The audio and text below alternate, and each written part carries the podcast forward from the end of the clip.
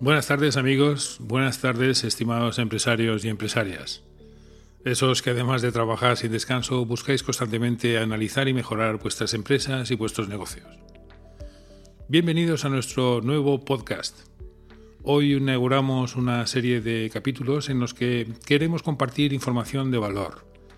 Información que les aporten ideas, comparativas o perspectivas empresariales, temas que puedan servir de inspiración para la mejora de sus negocios y empresas.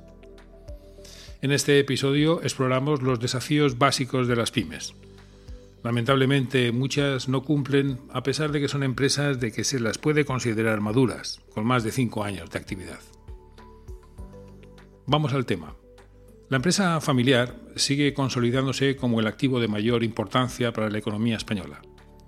Se estima que 1.1 millones de empresas son familiares en España y el 89% sobre el total de las empresas.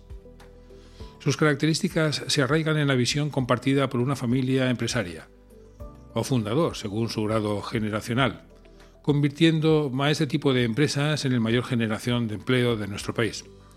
Actualmente crean el 67% del empleo privado, con un total de más de 6.58 millones de puestos de trabajo y son responsables del 57,1% del PIB del sector privado. Sobre estas cifras de sociedades familiares que conforman el tejido empresarial en España, tan solo el 15% se preparan de forma competente para un crecimiento orgánico y natural que promueva optimizar todo su capital humano, todo su capital económico y financiero, consolidando los tres desafíos más importantes de su ventaja competitiva sostenible. Los tres pilares necesarios para consolidar una planificación estratégica sólida a medio y largo plazo son sin duda el primero de todos la profesionalización, el segundo la cultura corporativa unificada y el tercero la digitalización. Sin estos tres fundamentos, las sociedades familiares siempre tendrán un perfil de empresa capitaneada por un fundador principal, que como mucho podrán evolucionar hacia un modelo de emperador cuando una familia o familias que participan en la gestión de la empresa están íntimamente cohesionadas con el líder. Estas sociedades suelen crecer con fuerza en sus primeras décadas, pero acaban muriendo como tantas otras no familiares, también desde sus adentros. Cuando la empresa crece y la familia madura, la complejidad del negocio también incrementa a la par que la necesidad de profesionalizarse, ordenar su estructura y unificar su cultura. No obstante, la realidad es que esto depende de los intereses y de las situaciones particulares de cada integrante de la familia dentro de la empresa.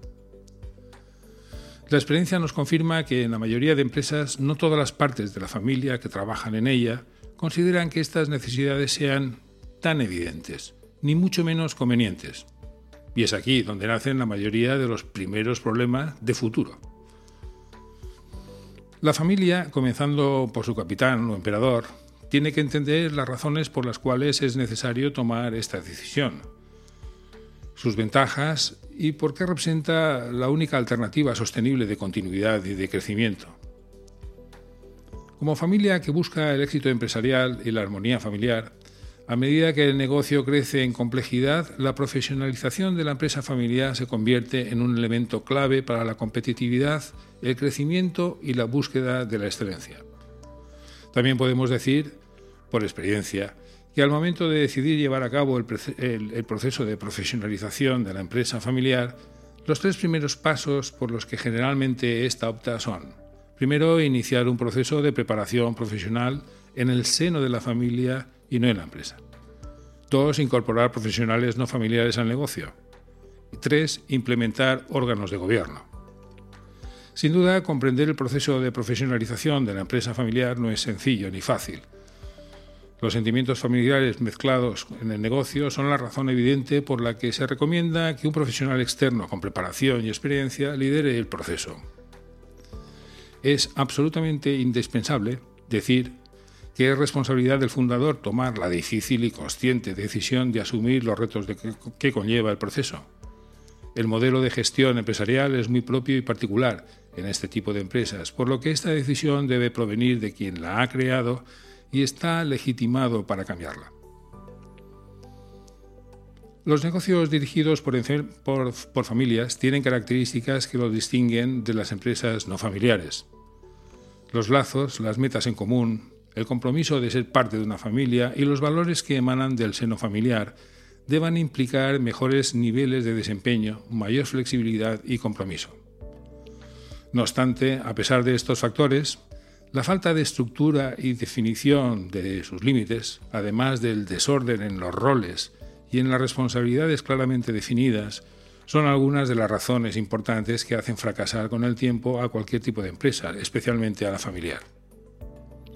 Es imprescindible abordar la profesionalización desprendida de cualquier personalismo o sentimentalismo familiar, para así mantener la capacidad competitiva de sus negocios. Steve Jobs dijo, en el mundo de los negocios, las cosas importantes no están desarrolladas por una sola persona, están desarrolladas por un grupo de profesionales. Bueno, pues la familia dentro de la empresa, además de trasladar su propia dinámica a la organización, se enfrenta al reto de gestionar el equilibrio entre la familia, el patrimonio y el negocio.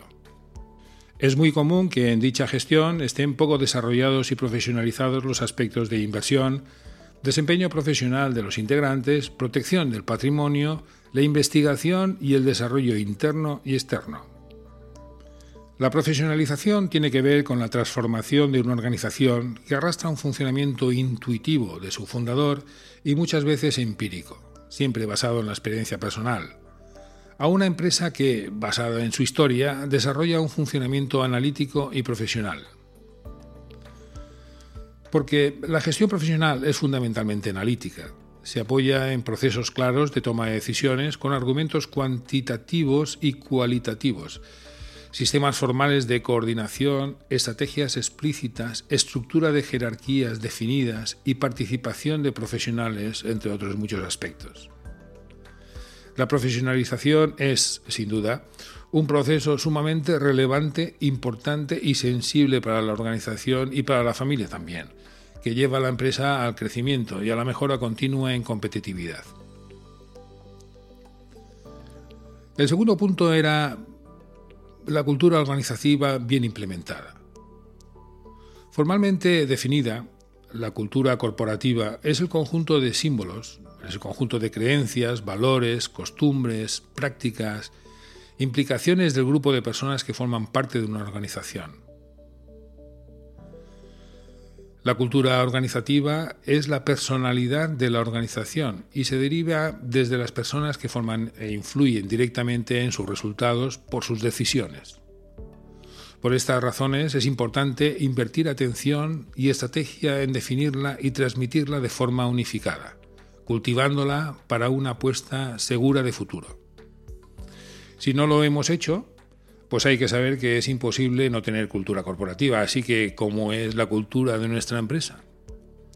Pues se refiere a todas las personas y habla de la forma de hacer y comportarse de todos los trabajadores y cómo es imposible evitar que los trabajadores se relacionen entre sí y terminen creando una cultura corporativa propia, la organización solo puede optar por tenerla unificada y cuidada entre los distintos grupos de trabajadores, o por tener varias culturas corporativas coexistiendo sin control, lo cual es peligroso.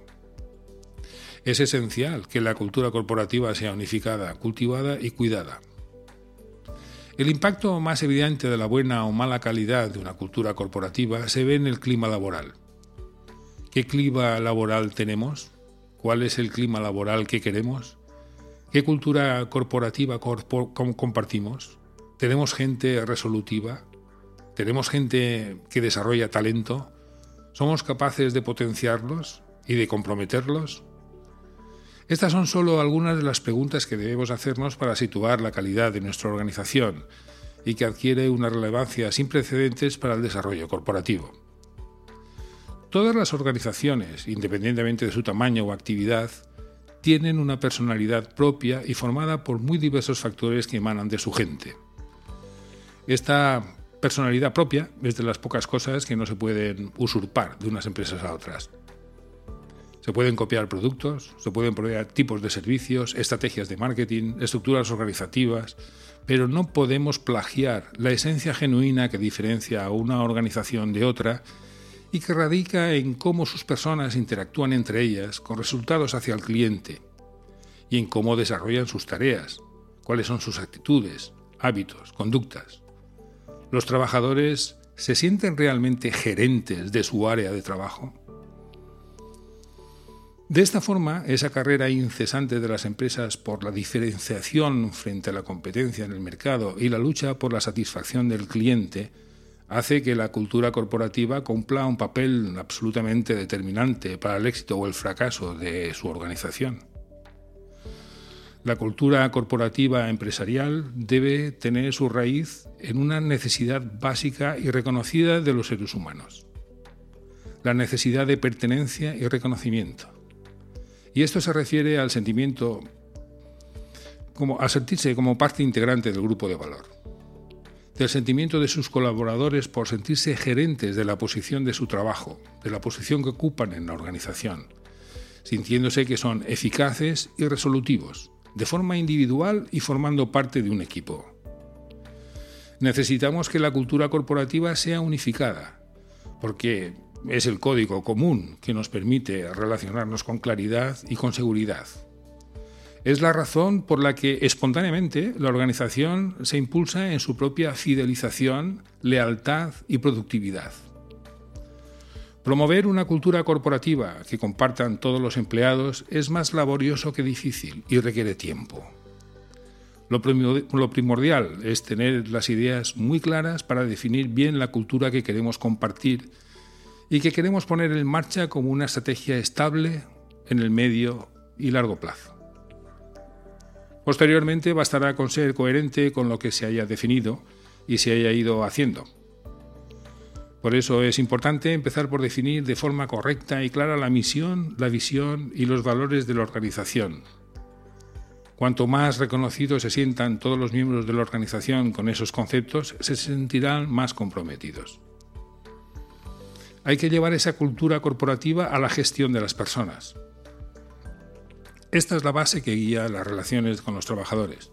Hay pocas, más, eh, pocas cosas más destructivas para una cultura corporativa que enunciar de forma muy bonita que la prioridad de la organización son las personas y que las personas no lo reconozcan de esa forma.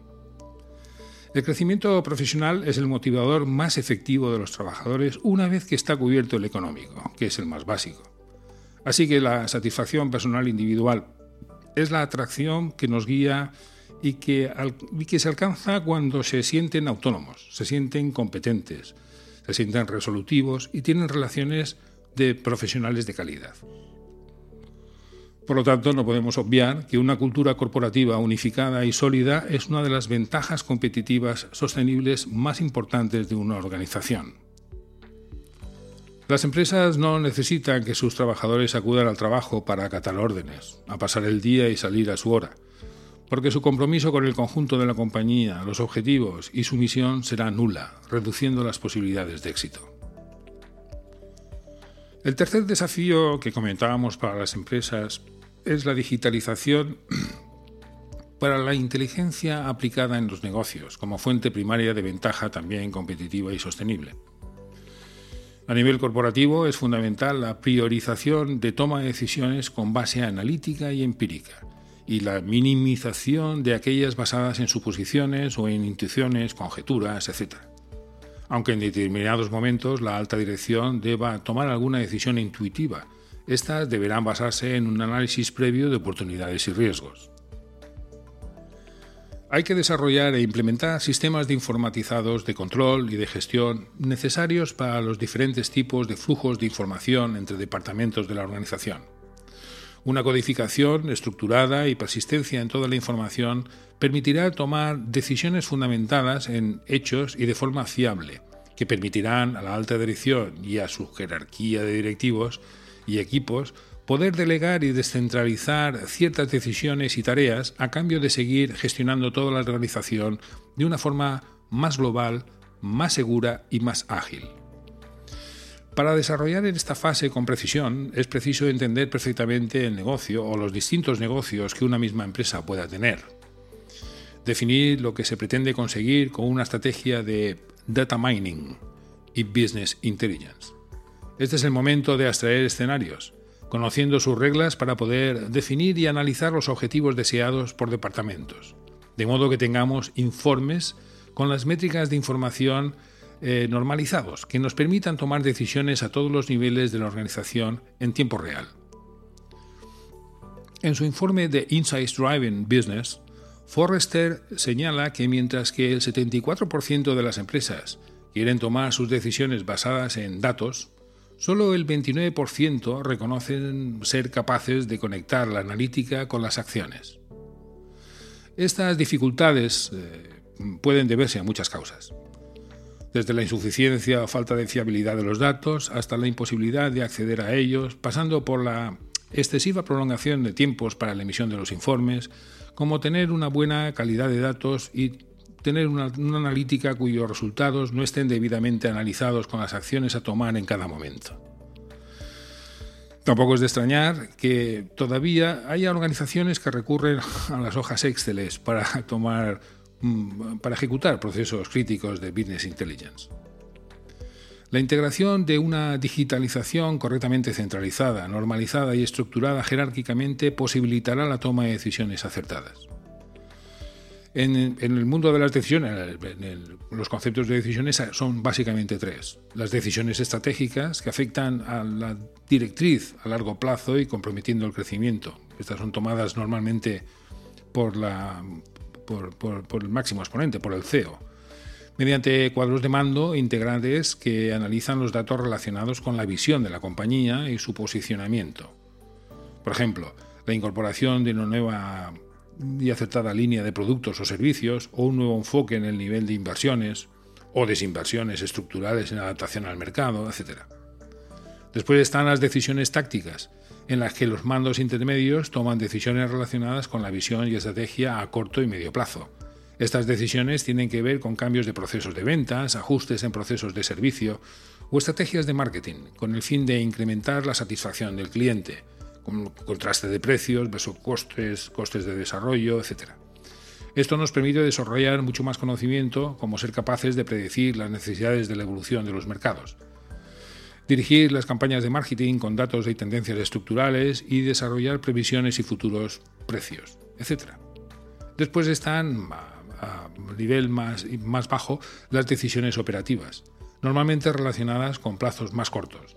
Influyen en la gestión de equipos y el personal subordinado, su rendimiento, sus cargas de trabajo, sus errores, analizando métricas sobre los resultados a los que puede atacar con cambios rápidos, pequeños y eficaces. Para desarrollar una estrategia, una gestión estratégica ágil, equilibrada y predecible que toda organización necesita, es necesario alinear la dirección del negocio con la inteligencia del negocio. La conclusión que sacamos de todo esto es que Business Intelligence, el mayor o menor grado, es absolutamente recomendable para todas las empresas, sin importar su tamaño, porque nos permitirán adquirir eh, eh, rigor, eficiencia en todas las áreas de la empresa y adelantarnos a acontecimientos venideros y superar obstáculos antes de que ocurran. La recopilación de datos nos permitirá tomar mejores decisiones estratégicas de futuro, en oportunidades basadas en datos y experiencias comprobadas, y no en vagos recuerdos, suposiciones o tomando decisiones sobre datos históricos de dudosa calidad para una correcta gestión. La conclusión de todo esto que hemos hablado, de estos tres fundamentos, la profesionalización, la cultura corporativa y la inteligencia del negocio aplicada a la gestión de la información interna, están íntimamente relacionadas para que las decisiones sean de la empresa y no de la persona que controla el negocio. Resuelve todos sus problemas con todas las limitaciones y las cegueras que comporta ser la persona líder.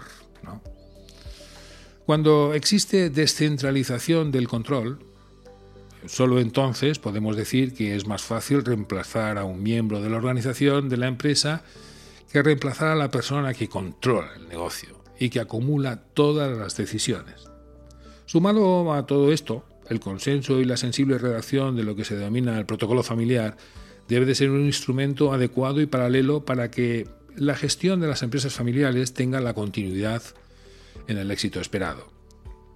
En la medida en que un empresario sea capaz de reconocer deficiencias en cualquiera de estos tres fundamentos aquí, que hemos aquí comentado, deberá comprender que necesita incorporar la figura de un profesional externo, capaz de dirigir equipos multidisciplinares para diseñar e implementar cambios transformacionales de personas y equipos, para que la organización al completo sea capaz de planificar y ejecutar una gestión interna y externa adecuada y en cada momento. Los directivos externos jugamos un papel importante en estos procesos, porque aportamos un criterio suficientemente amplio, es un criterio independiente y contrastado, además de aportar sólidos conocimientos y experiencias adquiridas, resultando un proceso de colaboración que debe de contar con un retorno incremental de beneficios a partir del medio plazo.